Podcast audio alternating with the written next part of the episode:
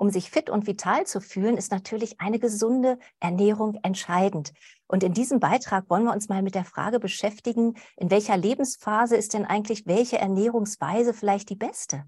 Denn nicht in jeder Lebensphase gilt vielleicht das Gleiche. Ich freue mich riesig auf dieses Gespräch. Ich freue mich auch, dass du dabei bist beim Gesundheitsimpulskongress Natürlich gesund leben, dass du dich interessierst für die unterschiedlichen Themen und dass du auch jetzt gespannt bist, auf diese Informationen, die wir von Daniela Herzberg bekommen. Ich begrüße dich ganz herzlich, liebe Daniela. Schön, dass du dir die Zeit für uns nimmst. Du bist ja Ernährungsexpertin, kann man tatsächlich sagen, hast dich viele, viele Jahre mit unterschiedlichen Themen beschäftigt, fünf Elemente Ernährung, aber auch vieles weitere ist in deinem Portfolio an Beratungen. Und ähm, ich freue mich jetzt sehr darauf, mal zu beleuchten, in welcher Lebensphase brauchen wir eigentlich was. Ganz herzlich willkommen. Ja, liebe Antje, danke für die Einladung. Ich bin gerne dabei. Und äh, ja, das Thema Ernährung begleitet mich quasi mein ganzes Leben schon und professionell die letzten 25 Jahre mal wenigstens, würde ich sagen.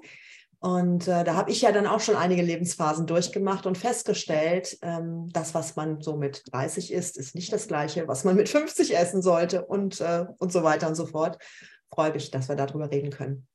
Ja, finde ich auch ganz wichtig, weil ich glaube, dieses Wissen ist nicht unbedingt verbreitet.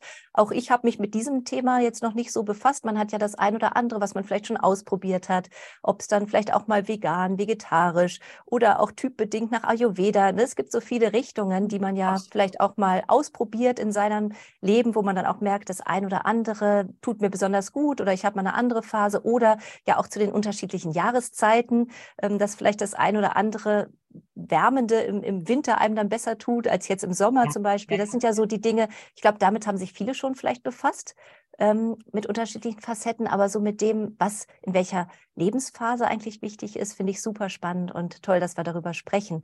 Vielleicht können wir das Feld ja mal so aufrollen, uns zu fragen, was ist denn jetzt so in der ersten Lebensphase, das heißt vielleicht Kindes, Jugendalter bis zum mhm. Erwachsenenalter wichtig und entscheidend. Was brauchen wir da, um so fit und vital ins Leben zu starten? Ja, das macht natürlich einen Riesenunterschied, mit, äh, mit welcher Ernährung man startet. Natürlich, idealerweise startet ein Baby erstmal mit Muttermilch. Das ist ganz klar. Da, aber auch da muss dann die Mutter natürlich schauen, was sie isst. Das wissen wir Frauen oder wir Mütter aus Erfahrung, dass äh, manche Nahrungsmittel unserem Kind vielleicht damals in der Phase oder jetzt nicht so wahnsinnig gut bekommen.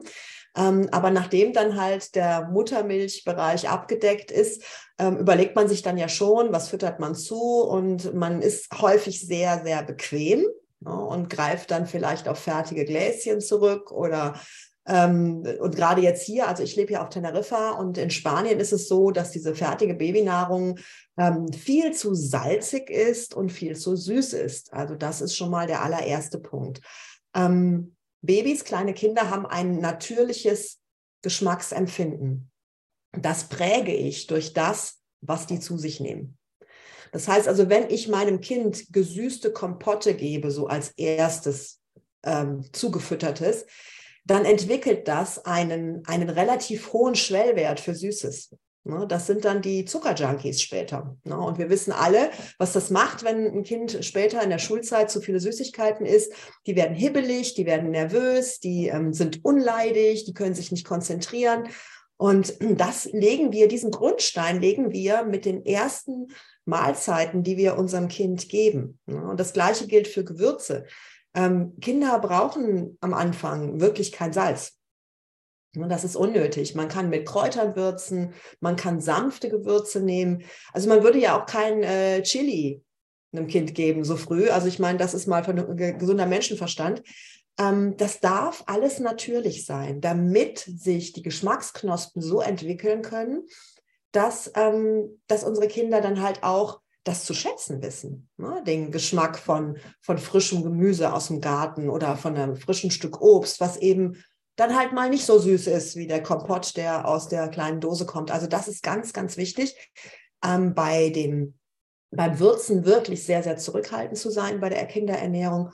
Und dann natürlich, aber das ist, eigentlich erklärt sich das von selbst, so viel frisch wie möglich. Mag Arbeit sein, ne, aber im Grunde ist es gar nicht so viel Arbeit. Ich sage jetzt mal, die Möhren einfach einzukochen und dann zu pürieren, als sie im Glas zu kaufen. Ähm, natürlich gibt es mittlerweile eine ganze Reihe gute Biohersteller, die halt dann auch wirklich nichts anderes im Glas haben als, die, als die, das Gemüse. Die sind aber in der Regel dann auch relativ teuer. Man muss ja auch meistens auch noch ein bisschen aufs Geld gucken. Also ich kann euch nur empfehlen, kocht selber für die Kinder. Und im Grunde brauchen Kinder bis drei Jahre auch kein Fleisch. Überhaupt nicht.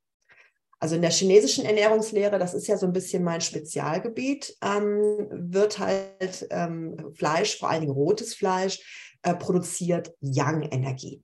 Und äh, dieses Yang ist recht stark. Und wenn ich jetzt von klein auf anfange, meinem Kind viel rotes Fleisch zu geben, dann wird diese Yang-Energie gepusht.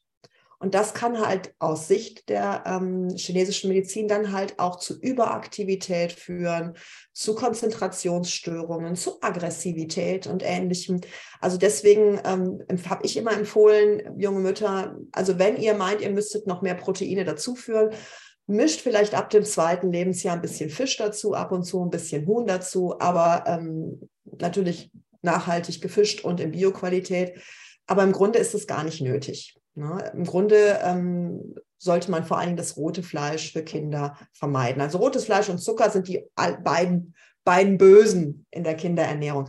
Das zieht sich natürlich auch ins jugendlichen Alter, ne? weil ähm, wir wissen alle, in der Pubertät, da geht das Feuer hoch.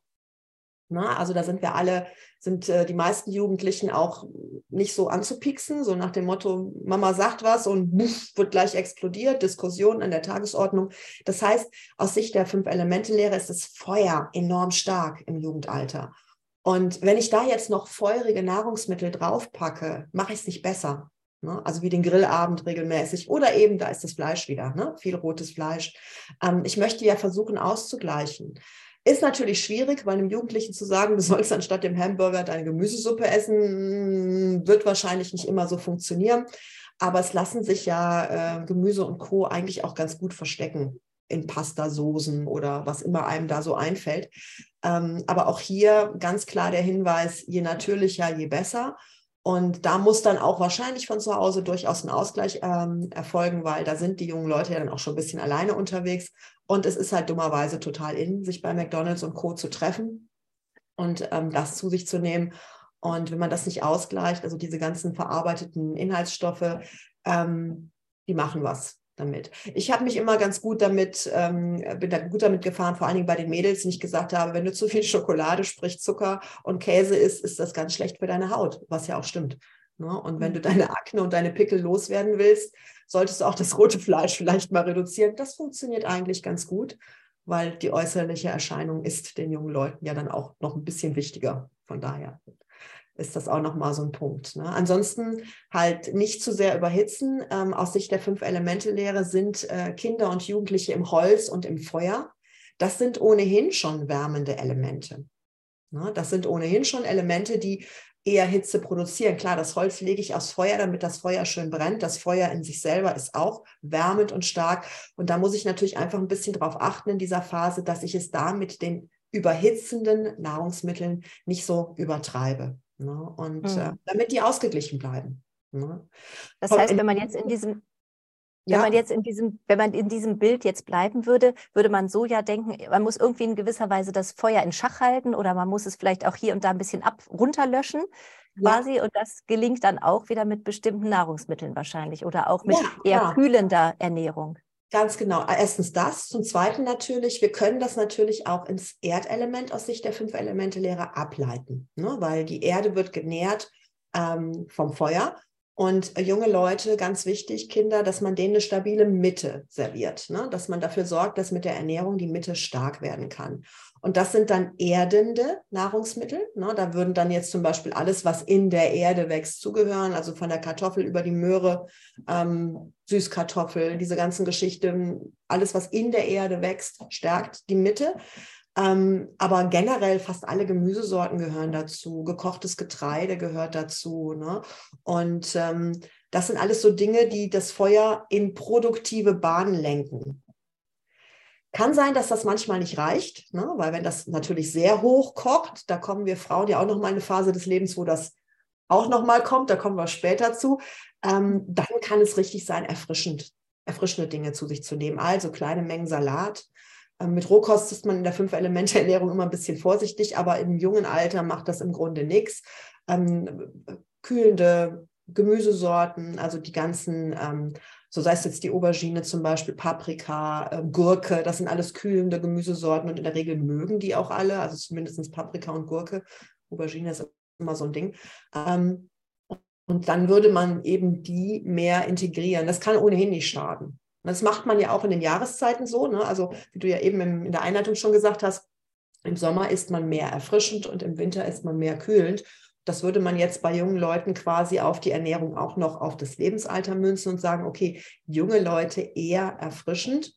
Ähm, es sei denn, es gibt natürlich auch den umgekehrten Typ, der sehr jinnig und sehr kühl und sehr zart ist. Da kann es dann Sinn machen, die ionisierenden, also die ähm, die wärmenden Zutaten zu erhöhen. Das ist ja auch immer eine Konstitutionsfrage. Ne, das, hm, das, heißt, wenn jetzt jemand vielleicht auch dazu neigt, dass ihm eher kühl ist, so grundsätzlich, vielleicht auch kalte Hände, kalte Füße, in, innerlich so ein Frösteln oder so, dann wäre das eher ein Anzeichen, dass derjenige eher darauf achten sollte, da nicht zu sehr runterzukühlen, sondern dann da auch ja. wieder die Balance wahrscheinlich zu finden. Ne?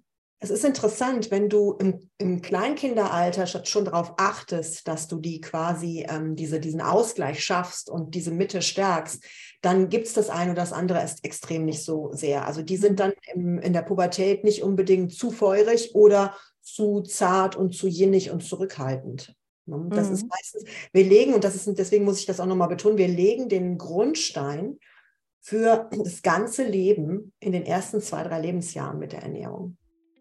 Interessiert dich das Thema des Beitrages und möchtest du ihn in voller Länge sehen? Dann habe ich für dich jetzt eine gute Nachricht.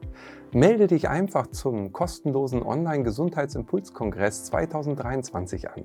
Neben diesem Beitrag erwarten dich über 30 spannende Impulse zum Thema natürlich gesund leben. Der Online-Kongress findet vom 15. bis zum 22. April 2023 statt. Übrigens, auch nach dem Kongresszeitraum hast du die Möglichkeit, dir diesen sowie alle weiteren Beiträge des Gesundheitsimpulskongresses anzuschauen. Und das in voller Länge, in deinem Wohnzimmer. Sichere dir dafür einfach das Kongresspaket, unterstütze damit auch automatisch unsere Arbeit. Und alle Links findest du hier für die kostenlose Anmeldung und das Kongresspaket natürlich in der Beschreibung des Videos. Wir freuen uns auf dich und wünschen dir viele gesunde Impulse. Dein Gesundheitsimpuls-Kongressteam.